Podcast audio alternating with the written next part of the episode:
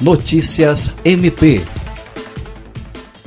o Ministério Público do Estado do Acre, por intermédio da Promotoria Especializada de Defesa do Consumidor, instaurou o procedimento preparatório para investigar empresa de transporte rodoviário com agência em Rio Branco que estaria realizando o transporte interestadual de passageiros na rota Porto Velho Rio Branco. O procedimento, assinado pela promotora de justiça Alessandra Garcia Marques, foi instaurado após denúncia recebida através de ofício da Defensoria Pública da União no Acre. Segundo a promotora, a atividade desrespeita o decreto 5496 e suas atualizações, que estabelecem medidas destinadas à prevenção do novo coronavírus, entre elas a interrupção da circulação e ingresso no território do Acre de veículos veículos de transporte coletivo interestadual e internacional de passageiros, sendo eles público e privado, salvo os que se destinarem a transportes de pacientes.